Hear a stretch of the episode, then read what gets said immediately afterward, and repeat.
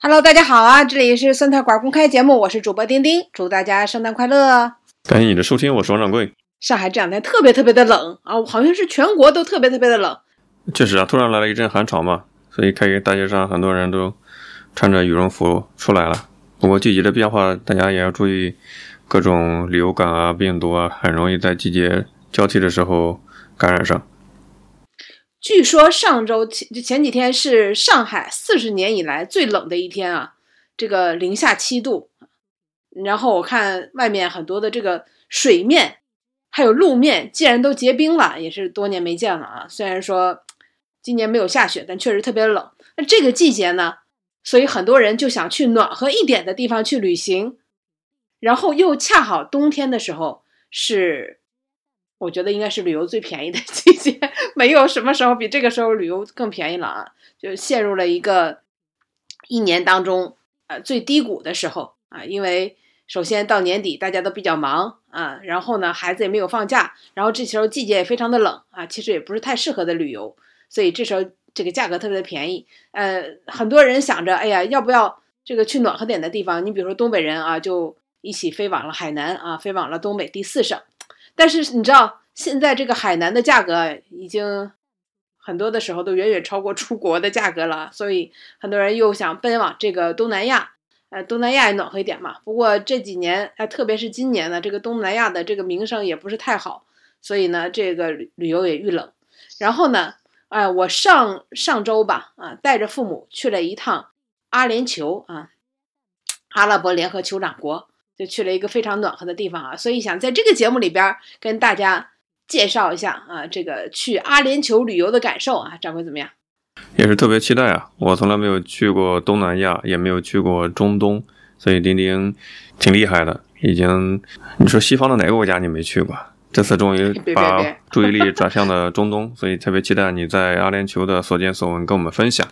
丁丁也雕刻了一下季节的变化，其实上海也很有意思。我看到小红书上有一个热帖，是很多人跑到徐家汇公园里面看那个黑天鹅怎么在冰面上行走，因为那个湖已经冻上了嘛。也许大家聊以自慰的一种方式，就是 在国内找一些不那么费钱的一些乐子，看觉得还挺搞笑的。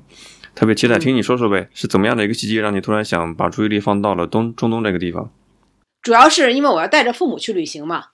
呃，也考虑了非常多的地方啊。父母年纪也大了，首先考虑的就是不能太累，就是不能有那种爬山涉水、长途跋涉、起早贪黑儿啊，就那种，你知道吗？别说老人了，年轻人也受不了啊。然后时间也不能特别的长啊。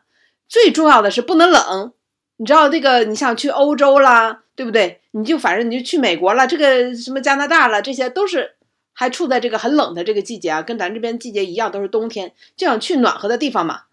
然后啊，这个正好我有同事刚从这个阿联酋回来，就跟我们说啊，那边特别的暖和，而且呢，他免签。你知道那个最近出国签证很难办，我不知道你知不知道。你去那些反正就比较热门的国家，那个大使馆门口一看啊，这个都带拐弯的那个排队啊，提前很长时间。就要去提交，嗯，然后要等着，然后这个签证费也相当的不菲呀，呃，经常动不动就是一千多啊，好几百，然后你还要啊，非常的麻烦，准备各种各样的资料。你比如说，我想去陪父母旅游，要出国的话，我还要办在职证明，办收入证明，对吧？要去单位开这些手续啊，就觉得很烦。全天下的人都知道你要去哪了，对不对？然后关键我父母退休了，来了上海，很多的这个去，反正你找办签证，他都需要你再开个。你的银行流水就是他退休金的那个银行流水。那我父母都在小城市里，这个注册的工资卡，这多麻烦啊。所以去免签的国家，我觉得是最方便的。然后一听说阿联酋免签还特别的便宜，还特别的暖和啊，这一下子就让我动了心。然后我就去查了一下，发现首先啊，它真的是不贵，比我想象的要便宜多了。我觉得要去土豪国的话，对不对？那还不得是天价？每个人的团费。啊，就是所有都包括在内的团费，而且是零购物的团费，只要六千块钱。然后这个地方呢，它的旅游的时间也不长啊，基本上都是六到七天左右啊。那六天基本上就玩的很透很透了啊。这六天里包括了前后两天的这个飞机和全四天的这个行程，你想想这多适合父母啊啊！所以我就毫不犹豫的就选择了就是前往这个阿联酋。六千块钱是包括大交通的吗？所有都包括，那很划算呀。就是全部都在里面，而且是零购物啊，住的是四到五星的酒店啊。当然这个这个就不用说啊，在阿联酋啊，它就没有差的酒店，住住的都挺好。飞行时间大概是七个多小时。一开始很犯愁啊，因为他不是要那么长的时间，父母坐着肯定很累嘛，他也不好睡觉。你看我脑子里想的都是父母怎么更舒服一点。结果这个导游非常的有经验，就说你不论什么座位你上吧，因为什么飞机肯定坐不满。这个时候就是个旅游的淡季，飞机根本坐不满。你到了飞机上之后，只要舱门一关，你就找一个三个人都没没有座的那种那种座位，你把那个打开，因为它是三三三这样一个结构嘛，你就可以躺下了。所以我们。来回的路上啊，父母全部都是躺着过来的，跟卧铺一样啊。虽然说没有坐上什么 A 三八零的那种头等舱啊，那不是最令人羡慕的吗？去迪拜啊，坐阿联酋航空 A 三八零头等舱还能洗澡，我看了好多，看了好多这样的，就是有博主自拍的短视频啊，呃，特别的奢华啊。但是呢，你看坐在经济舱里边躺着也不错呀，对不对？哎，性价比真的很高。为什么它的这个时间又短呢？因为它集中在就两个城市，你不像啊，有那种欧洲七国游啊，什么呃英法德日什么瑞什么什么意啊这些，基本上一天一个城市，五个小时的大巴啊，整天都在车上啊，这我们都知道起早贪黑的，对不对？那这个呢，它因为只有两个城市，一个阿布扎比，一个迪拜啊，中间的这个路程也就一个半小时，但是呢，这个你又不能每天在两个城市穿梭啊，就基本上每天都是。早上九点钟才出发，或者九点半出发啊，就是非常的轻松，然后住的也特别的好。我刚才也说了，迪拜没有差的酒店啊，都四星五星的，然后都是那种特别丰盛的，堪比上海五星级酒店的那个自助早餐，特别丰盛，什么都有啊。然后这个所所所到之处，你也感觉啊，就没有任何旅游上面特别糟心，比如说脏啊、乱呐。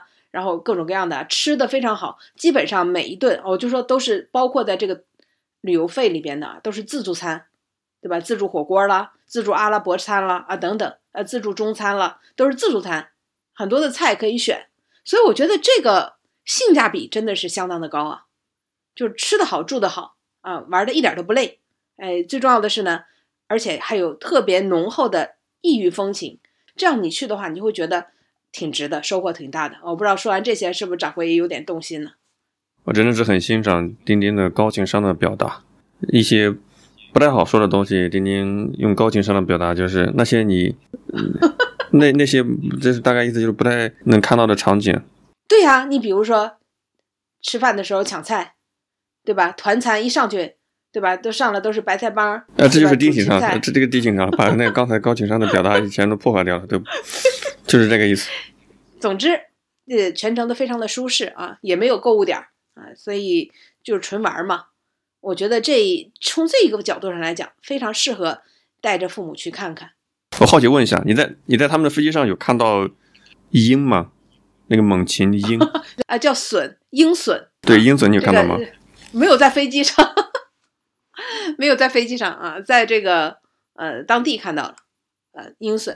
嗯，我特别好奇，因为好多都是网上看到的，也不知道真假嘛。看到一个帖子说，在阿阿联酋，因为当地是可以，你要出行的话呢，很多有钱的大佬需要把自己的宠物这些鹰隼带上飞机远途旅行，所以可以给鹰隼一人买一个机票的。看到那个画面是有一个石油大佬给自己的几十只鹰隼，每人买每只鸟买了一只机票。满满当当。其实我觉得去完之后啊，你会觉得跟自己想象相差还是挺大的，就非常多意外的地方啊。比如说嘞，比如说你会觉得下了飞机之后，满眼满目在街上看到的都是豪华跑车，对吧？都是你没有见过的牌子，嗖嗖嗖嗖嗖的那种豪华的跑车。实际上并没有看到，大多数都是丰田。哎，这个好奇怪啊。对呀，我我全程我都没有看到什么豪车，呃，丰田、福特，对吧？这些这些常见的这种日日系的车看的非常多。拿导游的话来说，当地人还是喜欢四四方方啊，坐起来比较舒服的车啊。那可能日系车在舒适方面，可能要比那种跑车要强很多吧。这这算是有一点跟你想象的不太一样哈。当然还有跟你想象不一样的地方，比如说我在全程没有看到一只狗，无论是家养的宠物狗啊，还是野狗啊，一直都没有看见啊。但路上的野猫很多。那这个导游也告诉我，这个在阿联酋啊，人们是不喜欢养狗的，因为觉得狗不是太干净啊，这个猫比较干净啊。不知道谁听众有没有人能证实这个说法啊？这个这个原因是不是这样？那说到到了当地之后啊，真暖和啊！当地的十二月份的气温呢，大概就是十六七度到二十六七度这样子，就非常的适宜啊。跟我出发的时候上海的温度差不多，我走的时候上海还二十多度呢啊。但是呢，它其实每年啊，这个地方只有冬天能玩，大概也就十一二月份到第二年的三月份左右啊。那这就是他们的冬季嘛。对吧？我觉得他们可能只有两个季节啊，就一个能玩的季节，一个不能玩的季节啊，其余的季节都是不能玩的。他们这个夏天的时候啊，高温可以达到六十多度啊，地面的温度可以达到一百度，所以他们那边掌柜，你猜猜汽车最损耗的是啥？反正那边不缺石油嘛，那最损耗的那肯定就是 容易爆胎的，对吧？天气热嘛。对，对，他们那地方其实最容易出现的这个汽车的事故是爆胎啊。因为地面实在是太热了，所以据说他们那边的公路都是加了特殊的材质的啊，加了啥咱也不懂。总之呢是没有那么导热。另外呢，他们那边很有意思，就是每年的平均降水，导游说是一百毫升啊，我们都说一百毫米或怎么着的啊，反正他说是一百毫升啊，平均降水。那他们这个降水是哪来的呢？就是每年到了冬天的时候啊，就是就是这二十六七度的时候，他们就会。采用人工降雨，对吧？就就每年总得下点儿吧，对吧？就通过人工降雨的形式啊，也不差钱嘛，就降一把。但是只要一降雨，哪怕降一丢丢啊，这个城市马上就涝了，因为因为他们基本没有什么雨，所以这个城市都没有什么特别好的排水系统啊。下一点点的雨，城市马上就内涝啊，这也是挺有意思的地方，没有想到的。然后啊，先到了这个，无论是阿布扎比啊，或者是迪拜。你感觉就是当走到他们的这个 CBD 啊，就是这个特别多高楼大厦这个市中心的时候，你感觉这简直就是一场建筑的艺术展。就是因为你知道我们这边的高楼大厦，比如说陆家嘴三件套，掌柜整天看，你都已经觉得挺有设计感了，对不对？但是人家这个地方这个楼不仅是高，而且设计感特别特别的强。经常有的，比如说有点倾斜的角度啊，对吧？斜了，对不对？还有的什么像钢笔啊，对不对？因为他们那个酋长特别喜欢钢笔啊，就像那钢笔的尖儿啊。还有的做成一个大圆圈啊，就他们的科技馆，整整就做成了一个像个甜甜圈一样啊，做成一个金属结构的大圆圈，就是非常多令你感觉到充满艺术价值的这样的建筑的结构啊。据说都是。反正一说这都都知道这是什么顶级设计大师给这儿设计的啊，非常的密，就在他那个高楼大厦的那个区域特别的密，你感觉啊，可能就那块地他能盖楼，所以就可劲儿造啊，就是一一栋挨着一栋啊，密密麻麻的，就特别的有一种不和谐的突兀感。然后呢，除了这些高楼大厦啊特别集中之外，马上进入他们的这些民宅，你又会感觉。完全是另外一种风格，就是落差极大。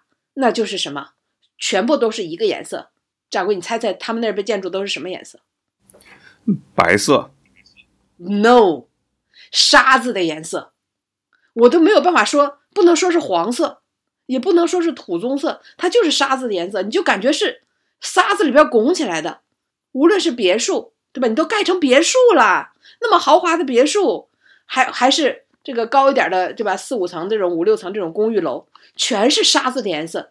然后我说怎么告知他说这种，就他们传统保护色，就他们从很很过去原始的时候过来，就为了保护自己不被敌人发现嘛，就盖这种沙子的颜色，到现在都延续下来。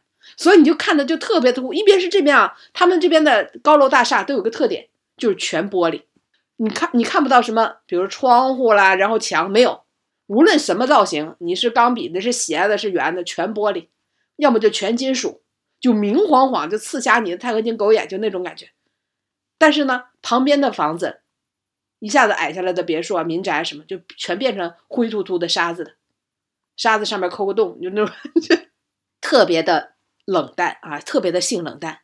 然后他们人呢又都穿着黑白袍，你知道这种这种巨大的落差的这种感觉吗？这种赛博朋克这种感觉，一边是全部金属玻璃的这种特别气势轩昂的看不到顶的大厦，旁边全部都是灰秃秃的，对吧？就就感觉好像这个帝国时代里边的那种那种建筑，这就是他们的这个街景啊。但令我最惊讶的是，你比如说啊，这个刚才不是豪车没有，我有点惊讶吗？最让我惊讶还不是这个，最让我惊讶的是，你比如说我们有什么地方比如有特产啊？我假设假设，比如说这个呃新疆，它葡萄有特产，是不是到处都挂着这个葡萄啊？那个这个什么画面，这广告牌了，这那的啊？那你比如说这个地方有羊毛衫的，或者海宁皮革城的特产，它是不是到处都挂着什么皮了、皮革城了？来了来了！但是这明明是一个石油大国，你看不到任何跟石油相关的东西，但加油站除外啊。但是你说跟石油相关的化工厂、炼化厂，一个你都看不到，相关的石油的广告。一个你都没有，无论你是走在这个特别荒凉的郊区啊，你不是光土的城里啊，你两个城市之间穿梭，大片大片的苍茫，你看不到一个，那叫油井吗？对不对？没有。然后大家都很好奇的就问导游说：“哎，像这个阿联酋，它的油井打在哪里？”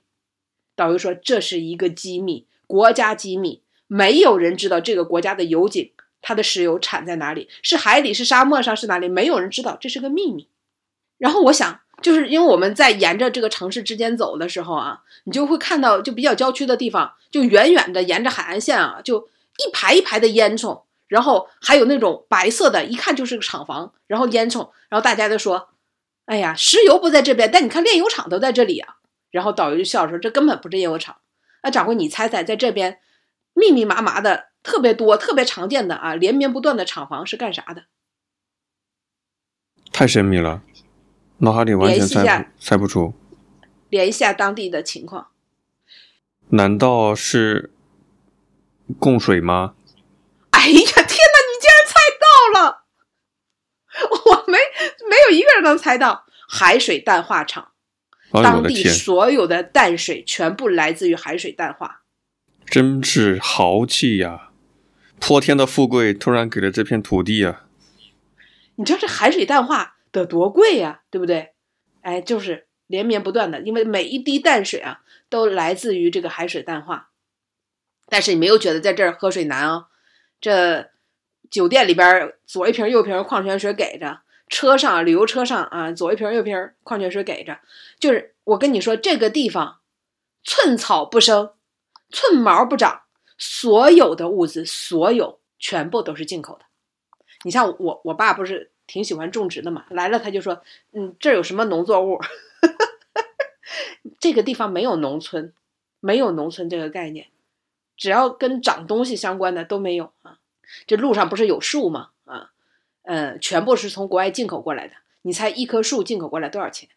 只有行道树啊，就是稀稀拉拉的行道树，可能。”进口一棵树五万块钱，然后开了十万块钱的发票呗，三千美金一棵啊，真的好贵啊！这，嗯，对，这个最令最令你惊讶的奢侈的还不是这一点，是它那个树植完了之后，地上不还得有点草吗？对不对？然后就地上就是你看啊，就每个草就是都是精心的栽下去啊，就从别的地方移过来的，这都进口过来移，所有的植物旁边儿。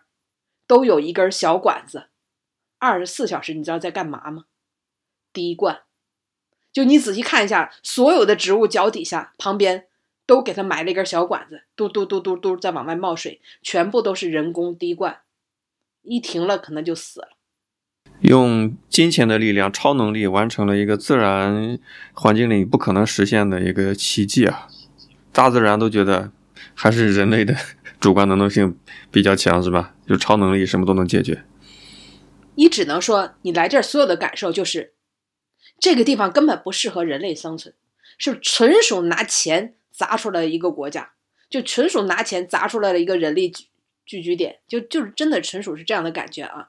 但是呢，它这个地方不仅让人类居住下来了，它还成为了一个非常热门的这个旅游的国家，嗯，因为他们。感觉自己的这个石油啊，再养活他们，就是再过这种穷奢极侈的生活，再过一百五十年都没有问题。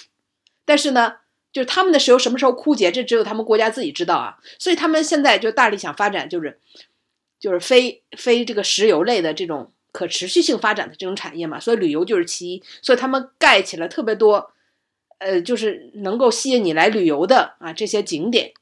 所以呢，这个全世界啊，这是最早来这里旅游的其实是欧洲人啊，后来呢才发展成亚洲啊，亚洲现在可能比较居多了啊，我去哪里都看到了这个中国的游客。那最开始是欧洲，但是他们这边无论你是欧洲的还是亚洲的，旅游景点、旅游路线那是一模一样啊，四天足够玩完了啊，就这两个国家，呃，两个两个城市啊，阿布扎比和迪拜有，然后呢？路线都一模一样，因为我有朋友在多年前去过这个迪拜啊，阿联酋回来，然后我跟他一对照，所有的景点都一模一样。所以大家如果真的也想，比如说带着父母或者自己啊，对吧？时间年假也不够长，然后找一个时间短一点的国家去逛一逛的话，我可以完全告诉你，你的景点不会跟我有一点点差别。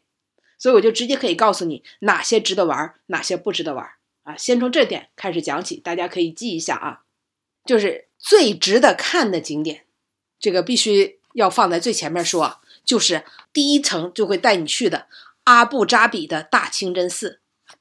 这个地方，我天哪，真的是不得了！终于说到了他们的信仰问题了。就这个清真寺呢，全称叫做啊谢赫扎耶德清真寺。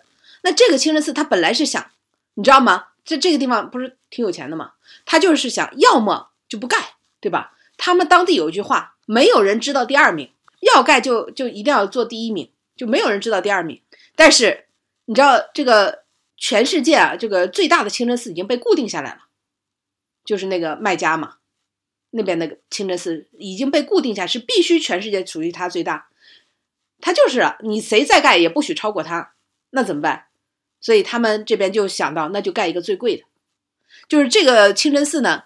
呃，说是世界上第六大清真寺，但其实呢是世界上最贵的清真寺啊。这个耗资达到了五十五亿美元，然后呢里边耗这个黄金达到了四十六吨。那一开始跟你说的时候啊，你就感觉哇，这个地方肯定，你一看你进去之后，你就感觉就是亮瞎双眼嘛，金碧辉煌嘛，对不对？那肯定是那样子的，都是金顶什么的。结果你一去了，你就想错了。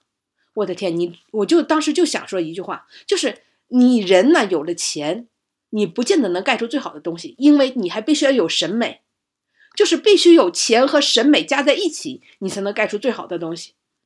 然后我觉得这个阿布扎比这个大清真寺，它完全就是复合了钱和审美相结合的最高境界，就实在是盖的太美了，就主要就是两个字，就是圣洁。就它整个这个大清真寺啊，就占地无比大，但是呢，它全部都是用的希腊的叫汉白玉打造的，特别特别的白。你知道那个中东地区啊，就是阿联酋这地区特别的干嘛，就是天上都是万里无云，碧蓝碧蓝的那个天。然后呢，这个汉白玉就显得特别白，就白到刺眼的那种白。然后又又建造的非常的高大嘛。然后你知道它。里边的这个设计非常的精心啊，这个汉白玉的这个清真寺的四周都修建了水池，然后里边的水不高，浅浅的蓝蓝的，就四周都是水，然后又特别的平静。然后这个清真寺一穿进去之后啊，它整体呢是一个中空的，就是围成一圈的这样的一个设计。位于当中的这个中庭啊，它就建造了特别大的，我感觉能有足球场那么大的。汉白玉的地面，然后这个地面呢是不允许你踏上去的，就完全被包起来，就不允许踏上去啊。无论是这个旁边的清真寺的这个柱子，还是这个地面上面纯白色，上面还有花纹。这花纹是啥呢？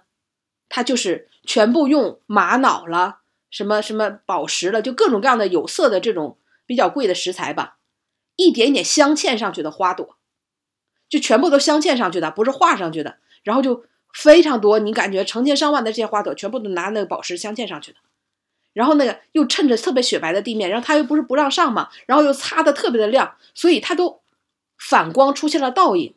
这个时候你就觉得怎么样？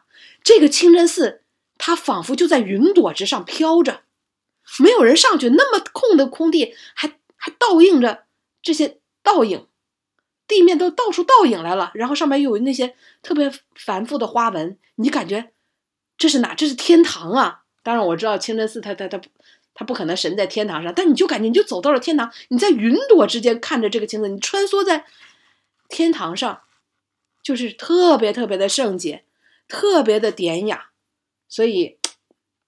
就这一点就太令人感觉到震撼了啊！那当然了，清真寺我们知道也都是那种圆顶嘛，然后上面又有那种金的，对吧？这个这个尖儿在上面，但这些都不重要，就是整个它整个这个打造的这个空间的感觉，就让你进去之后就屏住呼吸，你都喘不上气来，因为你觉得你飘在空中。但它里面呢还有什么几几百万美元人工手织的这个波斯地毯啊，世界上最有名的波斯地毯，然后上面还有。施华洛世奇水晶打造的三三三个顶灯啊，等等，这些对吧？就是各种各样的华贵都加在他的身上吧啊！但是呢，呃，整体下来，我觉得这是全部的过程当中最值最值的一个地方，因为你确实是看到了你心中想到的，能够把一个宗教的场所给造到顶级的这种地步。你大的清真寺，像我在土耳其也见过，但是呢，你进去之后，你还是有一种。宗教场所这种感，但到这来的时候，你就觉得，你就觉得你，你除了膝盖发软，你想去祈祷，你已经没有别的感觉了。很多宗教场所都是建的特别的高大，反衬出人在他脚下的渺小，然后会这种强烈的对比感，让你感觉到自己的油然而生的一种敬佩感、一种归属感、一种敬畏感。你像高大的建筑。甚至包括故宫，那么高的台阶，走起来也很累。为啥呢？这要体现出皇权这种不可撼动嘛，这种个人的渺小嘛。对呀，高大见过，这么圣洁，嗯，见的比较少啊，基本没有见过圣洁到如此地步。而且还有很有意思啊，就在当地的这个清真寺或者所有的宗教场所，你是不能把手摆出各种姿势，甚至不能举过头顶的。因为我我们照相的时候，比如大家不都喜欢把手举过头顶，摆个心呐，或者对吧，比个耶呀，都是严令禁止的，都不允许！你就老老实实的啥也不干，在那拍就行了。很多的手势都是在上面明令禁止。另外，值得去的一个地方，呃，是一个自费项目啊。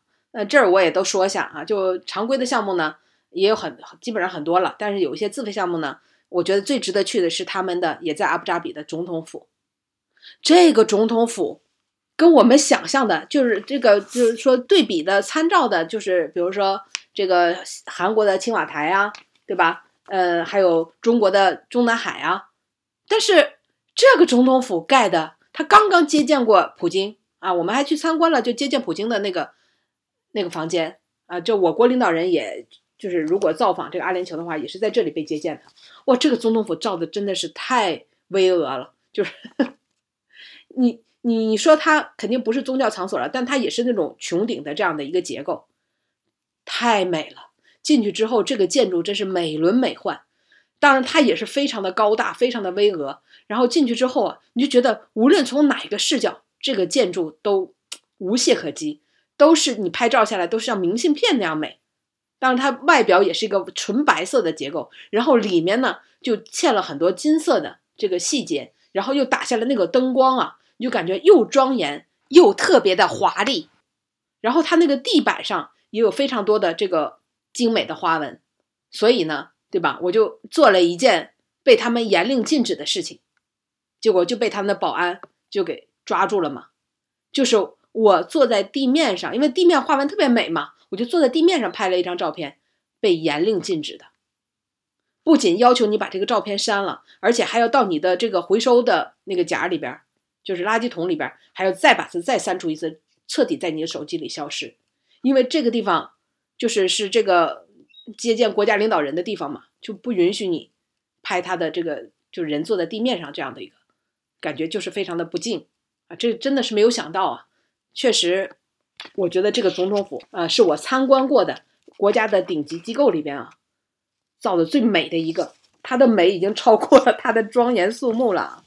丁丁想不到还以身试法了一会儿，真的是挺大胆的。对他更像是更像是一座宫殿吧。然后它有，比如说这边它的这个左手边是它的图书馆，你进去之后，你就是图书馆啊，都是高耸入墙入入顶的那种啊，它那个穹顶，它我感觉这个建筑能有五十米那么高。然后这边是图书馆，那边是各个国家向他们国家送的国宝，还有个国宝的库，然后还有他们的议会，你知道吗？这个圆圆桌的议会这个地方，你也可以去参观，就是这种感觉，就是一个特别大的一个宫殿。呃，当晚上它还有一些呃灯光秀啊什么的，我觉得这个总统府是非常值得一看的啊。它的这种建筑的特色啊，就是这种阿拉伯感觉的建筑的特色，都非常的值得一看啊。我认为最值得看的其实就是这两个。高度结合了钱和审美的最高境界啊！那再说一般般的，首先第一个，掌柜应该你应该知道这个迪拜最知名的地标性建筑应该是啥吧？是一个酒店对吧？就是一个叫七星级的帆船酒店，它完全建在一个人工岛上。然后呢，这个帆船酒店呢，正常呢就是你的行程里面就是在外面拍拍照片，但是呢，如果你要是付付费的话。其实是可以进去参观的，就是参观他们的那个就是皇宫套房。这个参观一次多少钱呢？一百二十美元一个人，相当贵了。但是有的时候想来都来了是吧？那总归要去看看。就是他这个酒店啊，它不像别的酒店，我大不了我我可以在大堂坐坐嘛。上海的哪个酒店大堂你不能进呢？这个酒店不是，它通往这个酒店大概还有五十米长的一条路。就这条路必须坐他的摆渡车才能进去，电瓶车。所以你要是没有这个参观的资格，没有接受他给你的一张胸卡的话，你是根本就没有办法去接近这个酒店的。所以这个就是它一个比较特别的地方。然后就进到了这个酒店啊，帆船酒店啊，它在海边嘛，造型像个帆船，它里边中间是空心儿的啊，然后就有一部电梯。这个电，它这个大概三百多米高吧，三百三十一米高。然后你就坐这个电梯，能坐到它最豪华的那个套房，整个这一层就是这个套房，就是皇室套、皇宫套房啊。就参观一下啊，这个整个的行程就是这样。我真的好意外呀，你知道吗？我全程看到都是非常性冷淡的这个建筑啊，然后这个到处都是冷白调的。要么就是沙色的沙子色的，要么就白色的，要么就是金属色的啊，就非常的冷。包括你像这个清真寺，那雪白雪白，白到刺眼。然后这个总统府也是白色，再加上里边的一些黄色的这个暖暖色的暖色调的这个灯光而已。结果你进到了皇宫酒店的这个呃这个帆船酒店里边这个皇宫套房，我的天呐，你就觉得一一顿头晕目眩，就是你怎么说呢？用东北话说就是花里胡哨，太花了！我的天，基本上不是大红色，就是金黄色啊，就红色、黄色、金色，就各种这些颜色，就特别刺眼、特别跳的这种颜色的这个堆积，嗯，有点儿，其实就是说有点豪的发俗。掌柜，你能 你能体会到这种感觉吗？丁丁这次也阅尽人世间的繁华，你内心什么感受啊？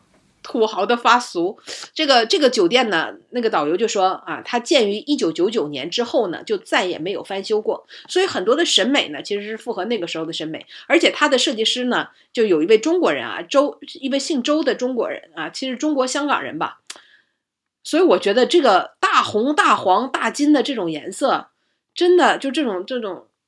就为了凸显富贵的这种颜色，真的有点有点就是过去九十年代的时候那种中国 中国的审美的那种感觉啊。但是，我们现在呢，可能比较更喜欢这种北欧的冷淡的呀、简约的呀，对吧？日系这种简约的这种风格，那种大红大紫、特别跳跃的颜色，确实是没办法让我喜欢了，就真的是喜欢不起来。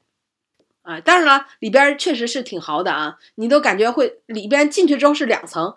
这个帆船酒店啊，就是它最小的房间，它也是复式的，它没有就是没有平层啊，全部都是双层跳层。底下呢，比如说底下有你的餐厅，有你的接待室，楼上呢，对吧？就是有你的这个卧室啊，卧室还有两个，然后还有特别大的豪华的这种洗手间啊，等等啊，都在二楼。当然，你就在这个小的复式当中。你要不想坐走这个楼梯呢，也 OK 的啊。每个复式的这个房间里还都配了电梯啊，你可就这电梯就让你在这个两层当中啊穿梭，然后呢，啊，床都是超级大的啊，这也不用说了。然后这个浴缸都是圆形的，就是大圆形的这种浴缸。呃，然后这个所有的沙发垫子不是大红色就是大金色啊，等等啊，都是这样的。大家可以有兴趣可以去一下微信公众号上看一下我发的这个照片啊。连镜子的边儿啊都是金色的。当然了，他们说这里边不是用了很多黄金吗？没错，确实是用了很多的这个黄金，在比如说这个水龙头上啊，这个这个把手上啊等等。但是这种金呢，也可能也时间也比较的这个久了吧，镜子边上啊，你你就会感觉真的就说不出来的这种俗气。然后呢，它的这个呃说是全套的洗漱用品呢。都是爱马仕的，都没有开封的，也确实也摆在那儿了。但是你知道，在化妆品里，爱马仕又不是最好的。爱马仕是做包的啊，这化妆品其实也不是，也不是很诱人啊。那大概每一晚上四万，那我看参观的那是四万美金一个晚上，呃，普通的住房呃客房的话，大概是一万一两万人民币左右吧。啊，这个我看的那个客房是呃四万美金，哎。其实一点都不想住。当然，从它的这个窗户望出去啊，你可以俯瞰到这个人工的棕榈岛啊。这个棕榈岛呢，往往是没有特别好的视角能看到它啊。从地面看根本是啥也看不出来的。但是从这个空中呢，就可以就在这个帆船酒店上，你就可以看到这个棕榈岛的俯瞰这个模样啊。但你想想，我的天呐，就这个酒店四万美元一个晚上，然后就你就睁开眼看到的都是大红大紫，躺在那个床上，连床单儿。连你的枕巾都是大红的，血红血红的，然后你躺在上面，竟然你知道吗？他的那个床的顶上是个镜子啊，也很难理解。这在中国人里边想想里边，你你抬头就躺在床上睁眼看的是镜子，是不是也有点感觉 不太不太自在呢？啊，非常不自在，这是风水一个忌讳，这容易精神分裂的，尤其是半夜。凌晨两三点起来的时候，床头正好看着一镜子，人很容易精神分裂。呃，然后我们就深刻的一个感受啊，他不是四万美元，就是一晚上嘛。但我觉得他一年里边让人住这个房间挣的钱，远远不及让游客来参观 这个房间赚的钱多。你知道吗？比如说来一波，大概十个游客，每个人就掏了一百二十美元。十个人就一千二百美元，他每天源源不断的，每天都客满，要提前一天去进行预约才能去参观它，就一天都有很多很多波，你知道吗？你要在时房间里待的时间长了，他们就会请你赶紧到下一个房间，因为下一批游客又要参观这个这个房间，比如又要参观这个卧室了，又要参观这个客厅了，所以他一年赚的参观费已经远远超过了就是他住宿的这个收入啊，这个真的是生财有道。我们的导游还说，大家舍不得呃去住，却愿意花一千块钱去看它，这就是很多人想来都来了，一定也要看看最奢侈的地方是什么样吧？啊，说实话，我不太喜欢，但是因人而异吧。像我父母就特别的喜欢这个风格啊，赞不绝口啊，觉得特别的值啊，所以这样的风格啊，完全取决于个人的喜好。就是我我们导游说，呃，曾经他有一个游客。确实是住了帆船酒店，没有住这个房间啊，呃，住了普通的房间嘛，大概一晚上也要两万块钱，一夜没有合眼，因为他算过了，比如说一分钟大概就就多少钱，一分钟就一千块钱还是怎么样，他一夜都没合，一合眼就想，天呐，我睡过，我要睡着了，我这酒店就白住了啊，就整整熬了熬了一个晚上，撑着自己的眼皮熬了一晚，在这屋里边，对吧？坐了一个晚上。那想想还是参观一下合算一点。参观一下，你能把所有的凳子都坐一坐啊，桌子都摸一摸，所有的场景，对吧？你虽然不能在那里洗洗澡啊，所有的这个餐，这个所有的用具你都可以摸一摸、拍一拍，足够了，比在这儿躺一晚上，然后呵 呵睡着了啥也不知道，不睡着累一晚上要强很多。然后就要说下啊，我不知道掌柜有没有听说过迪拜塔？呃，在很多的电影里边都出现过，比如说这个。嗯，《碟中谍四》，汤姆克鲁斯曾经空手攀爬过。哎，你这么说还是真的有点画面感出来了。你知道这个迪拜塔，它现在是世界第一高塔啊，它现在高八百四十八米，但是它没有封顶。你猜为什么？八百多米，然后还没有封顶，你猜不出吧？因为它要永远做世界第一高塔，所以它不封顶的原因在于，如果有一个塔超过了它，它马上就加盖。哎呦我的天，已经已经到了让人匪夷所思的地步了呀！你一直盖的话，你这个从建筑学角度来讲的话，你的承重结构能支撑到无限的一个上限吗？我很不能理解啊，太孤陋寡闻了，见谅。他他可能也觉得不可能有人超过他特别多吧，比如超过个二三十米啊，他还是有信心再给他拔上去的啊。在但是那个这个迪拜塔呢，总它又称为这个。其实迪拜塔是它的就是简称了啊，它其实叫做哈利法塔。哈利法呢，是因为他们盖这个楼的时候啊，迪拜实在没钱了啊，后来赶上这个金融危机啊什么的，盖不动了啊，后来就跟阿布扎比的酋长啊，这个当时酋长好像是借了五百亿美元，结果呢，这这个酋长说你也不用还我了啊，就给你吧。然后他们这当时这酋长就叫哈利法啊。这哈利法呢，在这个阿拉伯语当中啊，又有好像就是就是非常高的这个意思，所以呢，这个塔后来就叫哈利法塔了。登这哈利法塔啊，我觉得一般啊，大家可去也也可不去吧。总之，我觉得不是特别值，因为登这个塔要一百二十五美元。然后你知道那个排队的人哦，整整排了四十分钟。这还不算啥，在等上从上边再往下下来的时候。也 要排这么长时间，我的天，这简直是太令人崩溃了！就排队排特别特别长的时间，然后因为它的电梯非常的小，那电梯里边大概也只能装十个人左右，十十一二个人吧，就非常的狭小。但是真快呀！它这个虽然高八百四十八米，但是你上呢只能上到四百多米啊，就是在这个观景间。其实，在上海的话，大家其实都看过。上海的上海上海中心呐，这个金茂大厦呀，顶上都有这个就是观景的这一层嘛。那它也是有一层是观景的，就在它的这个一百二十四层，好像是，就是去观景啊，大概是在四百多米啊这样子，呃，去去观景，可以看到整个迪拜的全貌。然后好不容易上去了，我还以为非常大的地方，并没有啊，其实真的不算大，我觉得也就两个篮球场。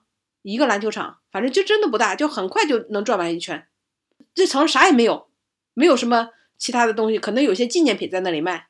其整个就是一圈窗户，就让你在那里看啊。在很多地方观景都是这样的。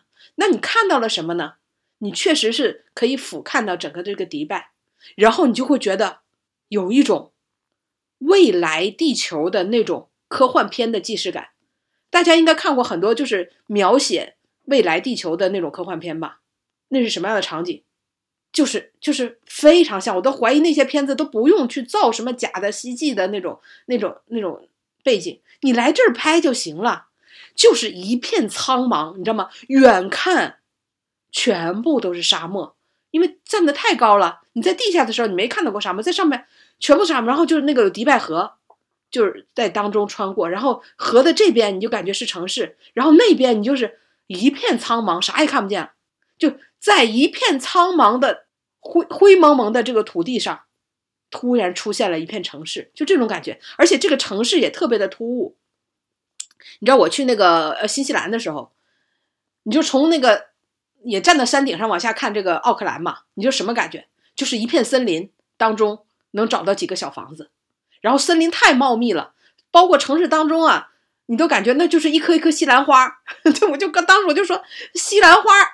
西兰花国家啊，就是太在顶上看那一棵棵树都像西兰花那么大，然后就是底下一点点的小城市，然后你在这里边你看，一点植被你都看不见，在顶上在哈利法塔上你一点植被都看不见，城市里边没有植被，然后呢，这个就是。那些房子不也是沙色的吗？我说沙子的颜色的，就很多很多的小的房子、别墅，就沙子的颜色。你你就太像那个科幻片了，就灰蒙蒙的，然后地球已经已经环境完全被破坏了，对不对？那个城市都被沙子淹没了，就这种感觉。然后因为它的那个高楼大厦，就是它的那些 CBD 高楼大厦非常的集中，然后就在这些苍茫的这种沙子的小一个个的小方形，它都小方形的，你知道吗？就像那个呃帝国时代那个游戏里边小方形的那种小房子。突然窜起来了一片全全金属打造的这种特别特别密的高楼大厦啊，特别的冷冰冰，都是金属色、玻璃色，特别的冷冰冰。然后就在这种苍茫当中啊，特别突兀的矗立着，非常的、非常的赛博朋克，非常的 令你感觉到你不属于这个世界，这、这个甚至是你你不属于这个空间，就这种感觉。丁丁的描绘很生动啊，确实我一直在脑补这种画面感，这也是音频节目的形式的好处，对吧？我们通过丁丁有力的语言，脑海里自己去脑补那个画面，更为震撼。甚至远方你能看到那个浮尘沙子的那个，当然我也不知道是不是视视觉的问题啊。天是非常蓝的，但你感觉离那个地面儿，它就慢慢就模糊了，你知道吧？就就就开始糊了，就开始有有有一块模糊带啊，就是那种感觉，就地面升腾的那种沙子，嗯，远远的嘛，因为楼实在太高了，然后你就觉得我天呐，这个城市你看不到人，也看不到植被，只有那孤零零的啊，冷冰冰的房子，你就你就。喜欢不起来，说实话啊，你就没有办法让感觉在自己在这里边有安全感、有归属感。这个城市在这个沙漠当中太突兀了，就感觉它不应该存在啊。但是，你降到地面之后啊，因为这是这个地方最繁华的 shopping mall，叫做迪拜 mall，然后有全世界。最多的这个奢侈品品牌全部都在这聚集，说五天五夜你也逛不完，所以你感 你感觉这个太割裂了。我天，你在顶上，你感觉这这是一个金属城市，底下只有机器人，对不对？人类早已经消失了，都已经消亡了。这是人类灭绝之后一百年之后的样子，或怎么样？或者你觉得人们只能坐飞行器在这里边穿梭？但你到底下之后，你又发现，我的天，就各种大牌啊在那里林立啊，这种感觉。还有世界上第一大的音乐喷泉啊，都集中在这里啊，这。真的特别特别的 超出现实的感觉，当然必须得说啊，这种感受你也是在其他的场合、其他的地方很难感受到的。所以，尽管你可能有一点点不适，有一点超脱现实的感觉，但这种感受也是很宝贵的。毕竟你亲眼看到啊，和在电视上看到那完全是两种感觉。呃，最不值得去的，就是你知道什么样最不值得去？就是 他专门为游客。赚游客的钱生搭出来的场景啊，让你秒穿回国内啊！一个就是叫做沙漠冲沙啊。那他呢？呃，除了这个迪，他不七个酋长国嘛，去了阿布扎比，还有这个迪拜之外呢，那你如果愿意自费花九十五美元呢，还可以去另外第三个酋长国叫做沙加。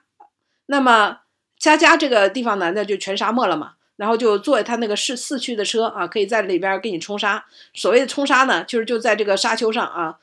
开着车开进去，我的天，真的是五脏六腑全都换了地方，我这一路上差点就吐出来，脑脑脑袋一直在撞那个车顶啊，太颠簸了。这有的人高兴的不得了，大呼小叫，要求再快再快点，我真觉得自己快死在了那个车上。然后呢，他就在沙漠当中搭起了一个营地，四四方方的啊，就一块区域吧，中间搭起了一个舞台啊，四边就坐起了围起了很多的凳子，让这个游客可以坐在这个凳子上看舞台上的这个表演。呃，类似这个情况呢，我在国内的内蒙、这个云南，呃，还有这个西藏啊，全部都看过，基本上一模一样的这种形式啊。所谓的可以来这儿吃个什么自助餐啊，在我在西藏的时候，好像吃的是什么藏族的火锅啊，在内蒙的时候，好像吃的是什么内蒙的火锅啊，类似于这种，在这儿呢，就是说吃什么呃阿拉伯的烧烤啊，其实都是非常非常。让你难以下咽的啊，这个这个东西，然后呢，就有人在上边啊跳肚皮舞，先跳了一圈肚皮舞，又跳了一片喷火的舞啊，等等啊，就做了一些表演。哎，怎么说呢？还有什么一些呃转圈舞啊这些，你就觉得这这些怎么讲，在国内也能看得到。然后这就纯属就是为了让游客在这里消费，就是买这个门票而搭建的这个景点。这个沙漠上啥也没有，真的啥也没有。你没有办办法感受到任何印象当中沙漠的那种感觉，还真不如大家去一下那个敦煌的月牙湖，就那那个山啊，那边我觉得可能更有沙漠的这个这个感觉。还有，当然还有这个所谓的八星级皇宫酒店，你知道吗？他们就说到了这个阿联酋看什么呢？就是看沙看海，一半是一一半是沙漠，一半是海洋，然后就是看七六七八星酒店。那我们刚才说那帆船是七星啊，还有个六星的酒店，然后这就是八星的皇宫酒店。说这个就是按照皇宫打造的，用了什么，也是三十多吨的这个黄金在这个里面，多少钱？九十五美元。然后说可以在这儿喝一个下午茶，呃，建议大家如果真的去的话就不要去了，就是一个酒店，说是有黄金的，这黄金可能在顶上，跟咱们国内的什么香格里拉啦这些酒店，它涂了一点金色的这个佐燃料在顶上，没有任何差别，有差别吗？你用这个镀金的，用了个铜的，对你来说你能看出差别了吗？看不出来，然后就是一个普普通通的酒店，说是上面这都是黄金打造的。那跟你有什么关系？你也没办法拿牙咬一下证明它是金的。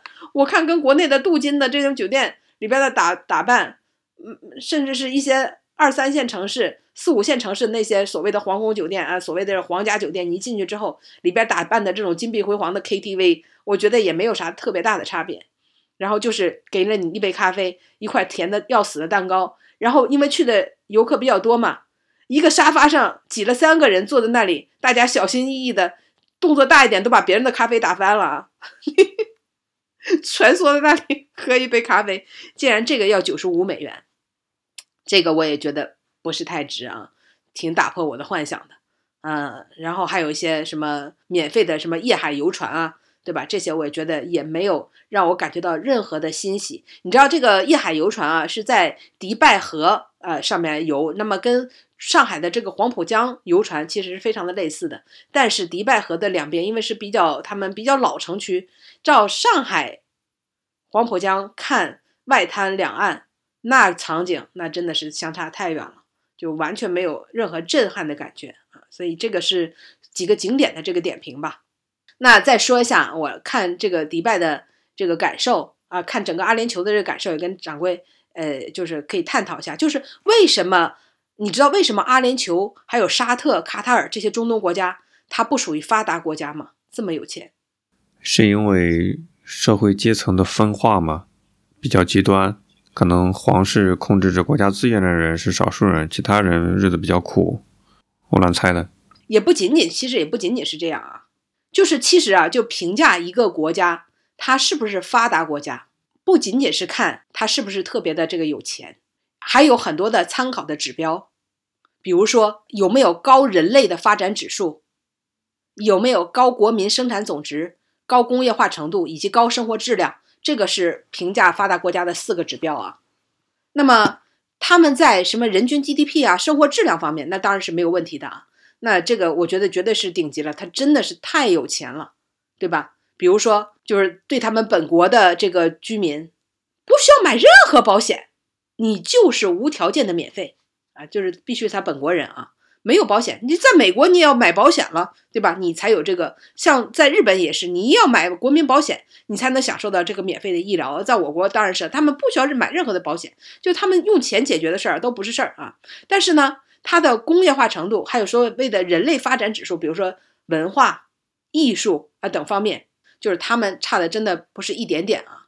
那你你知道这个中东国家有哪有哪些国家是？发达国家吗？还真他们有发达国家。说实话，我都不知道那个阿联酋到底各个各个小国是称呼是啥，我也不看足球比赛，所以我对中东是以知识属于严重的盲区。中东只有两个发达国家，一个是塞浦路斯啊，大家可能都没有太听说过，还有一个是以色列。就这样，大家就可以对比一下了。就是以色列为什么是发达国家？因为它在科技方面、在军事方面、在科技方面啊，他们确实这以色列光。诺贝尔奖的科学家啊，就已经出了很多位了。有钱真的不是仅仅评价这个发达国家的这个指标啊。那么他这儿呢，所以说这个中东啊，就是呃，特别是我去过这个阿联酋之后啊，我真的感觉一开始我觉得这么土豪，就是你知道世界上的事情百分之九十九都能用钱解决，如果用钱解决不了的，那可能是钱不够多，再多一点肯定也就解决了。一开始我是这么想的，来了这儿之后啊，我真的觉得。就钱其实没有办法，就是能够给这个凭空有钱起来的国家带来一切。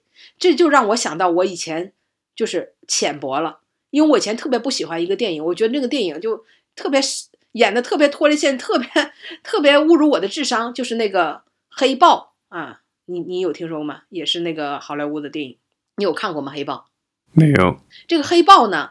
他是以黑人为主角啊，演的这个就是英雄片啊，类似于像蝙蝠侠啦、蜘蛛侠啦那一系列的啊。呃，就个人英雄主义的嘛。那这个黑豹呢，就也是个人英雄主义，但它里边主角呢是黑人啊。然后呢，呃，发呃，这个黑主角呢是来自于一个特别发达的一个部落国家，我只能这么说，是一个部落国家，就是黑人国家。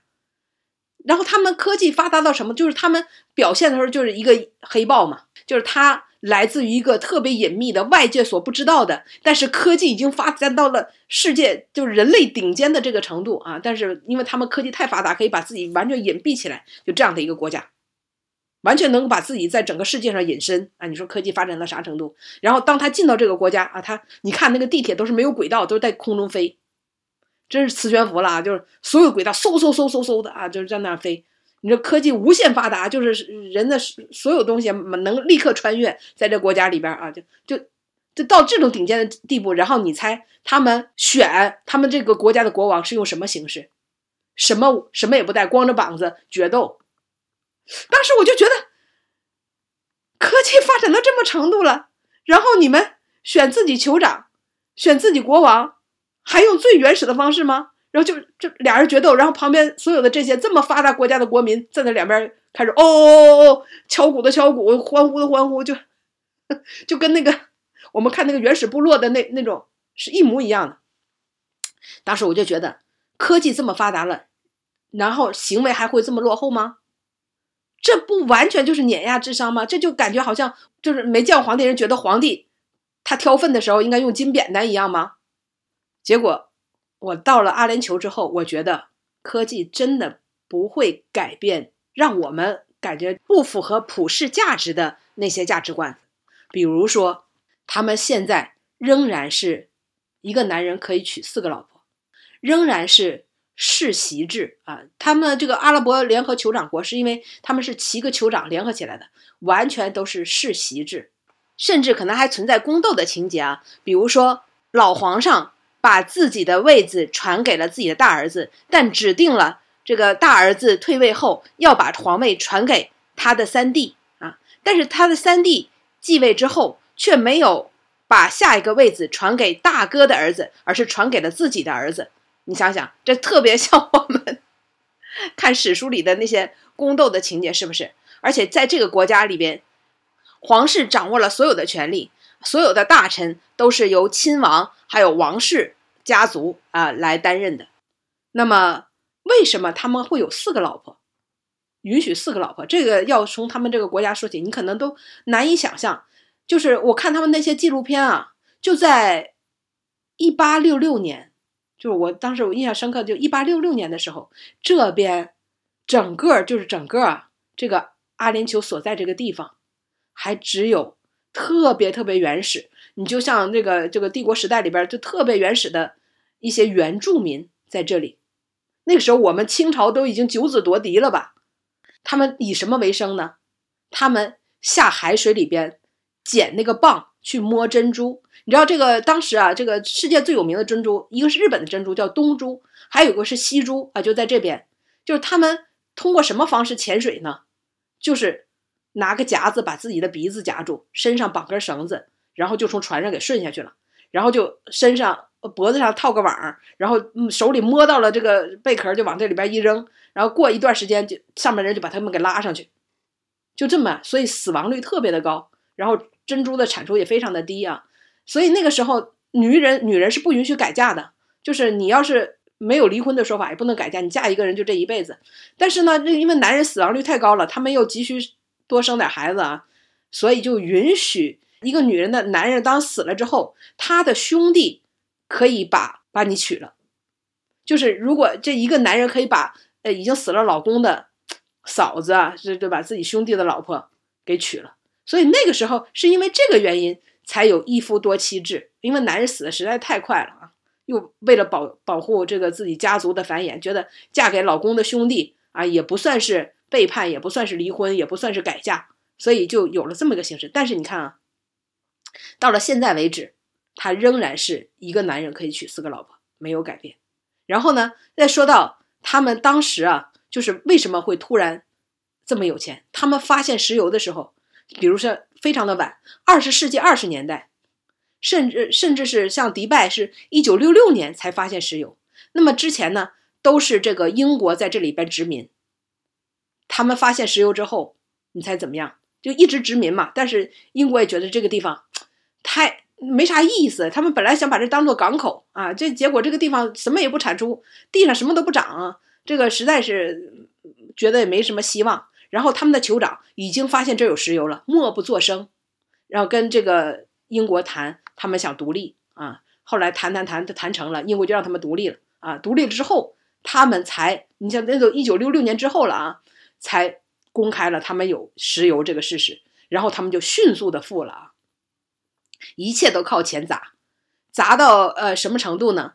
这个就是他们本地其实根本就没有大学，这个地方没有教育。你别说什么大学好的大学，他们这儿就没有教育。以前这儿都不需要读书，他们到了十八岁怎么办？十八岁就结婚生孩子，然后呢还想读书的只能出国留学，到国外去留学。后来呢，他们就花钱砸，把各个世界名校在这建分校，就直接就把名校搬过来。我也不创办一个什么阿联酋大学，我就直接把什么纽约大学、什么加拿大什么什么什么这那的大学搬过来，盖个大学城。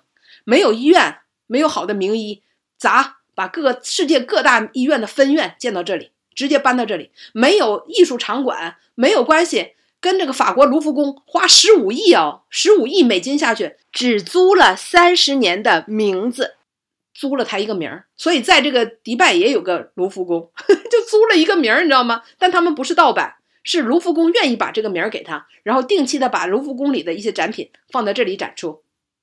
就是我有钱了，我就照搬就完了，我就直接搬过来。所有所有的什么大学、医院、什么什么艺术馆、场馆，这那全都从世界各地哪儿好，那我们就照着建一个，然后就搬过来。你们这些医生、这些老师、这些教授，还有这些展品，我们全部都花重金给搬过来，就就是这么建成的。当然，更不谈不上他们什么农业、工业啊，这些都不存在啊。确实是补补充了很多以前没有涉足的知识的空白领域啊。解释了很多外人看到觉得匪夷所思的现象，对吧？而且最令人感觉到，就是说，为什么我不想留在这个地方啊？很多的地方，我比如我去美国，我想，哎呀，如果将来，对吧，在这儿买个别墅，生活生活也不错。去新西兰，我也觉得，哎，这个地方就人少点儿，还挺适合生活的，能来这儿住也不错啊。去日本，哎，我觉得也挺来，应该来这儿住几年。但是来到迪拜，我觉得。挺好看，挺好吃，挺好住，但是我并不想在在这里生活，是因为这里的阶级的差别实在是太大了，就是阶级特别特别的分明。那在当地啊，你看那么多的人，我跟你说，我这一路上就是你，你不得接触到呃司机啦，对吧？服务人员啦，还有你去那个旅游景点的时候，还有你看到那些表演的人啊，等等啊，所有为你服务的人，我可以说，我可能全程我都没接触到一个阿联酋人。包括我去参观那个什么黄金市场、香水市场，抱歉，我可能我我就全程我就想知道，我就问那个导游，请问我们这一路上有看到过阿联酋人吗？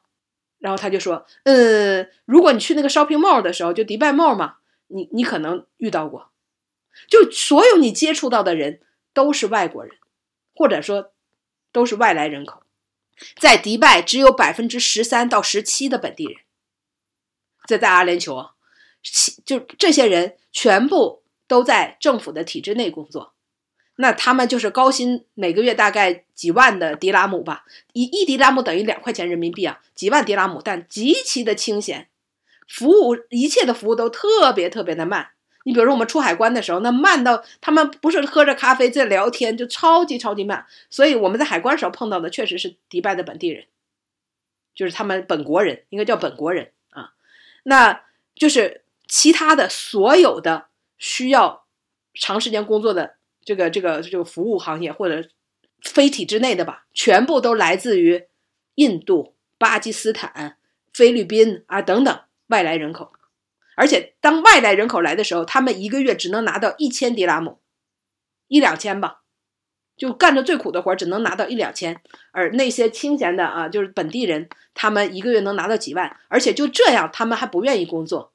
因为他们实在太舒服了啊，就是这个国家的福利且不说啊，而且在当地有个特别保护本地人的政策，掌柜你听听啊，就是因为很多都想到这来投资嘛，如果外商人就外国人想到这个本地来投资的话，你就必须找一个本地人给你做担保，就必须找一个真正的阿联酋的本国人做担保。那么，如果你找巴本国人做担保的条件就是，他将占你股的百分之五十一。所有的企业，无论是什么麦当劳、肯德基啊什么的，不管是什么，当地人要占你股的百分之五十一，他啥也不干，他要占你股的百分之五十一。所以，当地人根本不用做任何的工作，嗯，什么他们的教育，全部都不用花钱。就算出国留学。你只要肯回到阿联酋，你的所有的学费国家全一笔给你报销。你不回来就算了啊，只要你回来，全部给你报销，一分钱都不用你花。就医一分钱不花，没有保险，你生下来你就到死，所有看病都不用花，而且是顶级医疗。但是外国人你就完全享受不到了，在这地方你要想成为当地人，根本就不太可能。他完全不接受移民啊，就是通过结婚。你也没有办法拿到本国的资格，你可能只能拿到一个永居。而且外国人要是嫁给当地人啊，那规矩也非常的多。比如说你原来可能不是穆斯林，那你要是跟当地人结婚的话，你要净身。那个净身，我们想象的可能就是好好的洗个澡，是不是？但是在那里，你需要必须洗肠洗胃三次以上，彻底的洗肠洗胃三次以上啊，这才算是净身。那么他们在那边看个病要多少钱？就是他们有个有个人喉咙被卡了个鱼刺，你猜他怎么样？他坐坐飞机回国看的。有个中国人卡了鱼刺啊，坐飞机回国看的，因为在当地的话，他要花大不差不多两万人民币才能把这颗鱼刺给拔出去。而且你看啊，就处处显示出来了这个阶级。你比如说，机场有专门的皇家机场，它的棕榈岛有两个岛是专门给皇家养宠物的，什么狮子。白虎、长颈鹿，什么什么什么这那都养在专门的皇家的这个岛上，处处都有，这是皇家专用。然后还有，比如说连坐地铁都有这种 VIP 的座位啊，都都是都是分成阶级的，都是只有什么人才能住。像他们的棕榈岛，你都不是花钱就能买，你必须得是有一定社会地位的人才能买啊。当然上面有很多的中国官员，这就不便透露了啊。像贝克汉姆什么的啊，都在那个棕榈岛上。一方面你感觉出来这真的特别的有钱，另外一方面你就感觉阶级的差别真的是实在是太明显了，所以你就觉得作为一个外国人，你在这边你不会感觉到任何的优待啊，你只会觉得自己在他们这儿只是一个劳动力的感觉，所以这个就是为什么我不太愿意啊在这边 生活的这个问题啊，值得看看，但不想留下啊，我不知道掌柜听完之后对地方是不是也感一点兴趣啊？也许丁丁的描述可以解释为什么我也去了一些国家，但是没有把中东作为我去过的一个原因吧，他迟迟没去那里的一个原因吧，就没有冲动啊，没有激发我过去的一些动力吧。听你这样介绍之后，因为我在想，可能自我解释了一下，愿意去美国、美国看，去日本看，去德国、去英国、去非洲，但是。偏偏绕开了一片区域，就是他们这边的富，虽然富的流油，泼天的富贵啊，也到不了你的身上啊。当然，这个最重要的还是这边的气候如此的恶劣，也不是特别适合人类生存。而且我还刚才说到一个特别有意思的地方啊，就是他们传统跟现代之间的这种差异。比如说，你知道，在他们的厕所里都有两个马桶啊，一般正式的厕所里都有两个马桶，一个是我们常见的那种马桶，还有一个马桶啊。它就比那个矮一点，让池子矮一点，同时上面还会放了一个水龙头。你知道，你知道这是干啥用的吗？完全猜不出来。外国游客去了不知道，有的人在那个矮一点的马桶里边洗脚，有的人甚至在那个马桶里边洗衣服，觉得还挺方便的啊。其实全都使用错了。在伊斯兰教，除了不光是这个呃迪拜啊，呃，像我去那个马来西亚、土耳其也都会看到这种，就是他他们觉得用纸擦屁屁是很不干净的。不洁净的，所以他们一定要用水冲。所以在在很多的这个伊斯兰教国家，它的马桶旁边都会放一个拿管子冲冲屁屁的这个这个池子，对吧？你就方便你，它矮一点嘛，方便你拿拿水冲它啊。他觉得这样更洁净啊。让我最好奇的在在于，在很多豪华的，比如说像皇宫酒店啦，像这个呃帆船酒店里边了，他都把那个水龙头做成了黄金的，你知道吗？就冲屁屁的那个水龙头都做成了纯金的。但是他都不愿意用一个智能马桶，那不就是一个智能马桶的作用吗？就是还有 那还可以喷出温水来，还有各种节奏，对不对？快的、慢的、狠的、轻的，他他都没有去用，却宁可用一个黄金的水龙头手动冲啊，这是让我感觉，啊，非常诡异的地方。这也就是这个国家的特色吧。一方面特别的有钱，一方面其实又完全还是他传统的那个样子，没有改变。值得一提的是啊。当地的主要语言是阿拉伯语，但是呢，英语也是他们的官方语言啊。基本上所有人都能说英语，所以我们的导游啊，在当地生活了八年啊，一句阿拉伯语不会说啊，仍然能够在当地生活交流。最近小李子拍了一部新的美国电影，叫《花月杀手》，他讲的是美国的一批印第安人买到了廉价的土地，没想到自己买的土地是一个天选之地，发现地底下全是石油，就以这个为故事背景，讲述了一帮。穷凶极恶的白人去骗婚，以娶当地的印第安妇女为手段，然后用暗杀的方式让他们一个个莫名其妙的死掉，继承他们的所谓的人头权，就是石油的相关的利益。我就在想啊，听丁丁描述中东国家、阿联酋国家，但要知道，全世界百分之六十六的原油储备、探明的。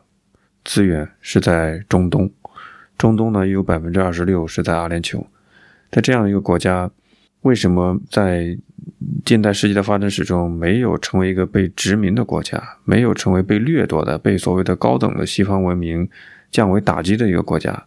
今天刚才讲了一个插曲，讲的是从英国人那边换取呃独立国家这么一个背景吧，那我还挺感慨的。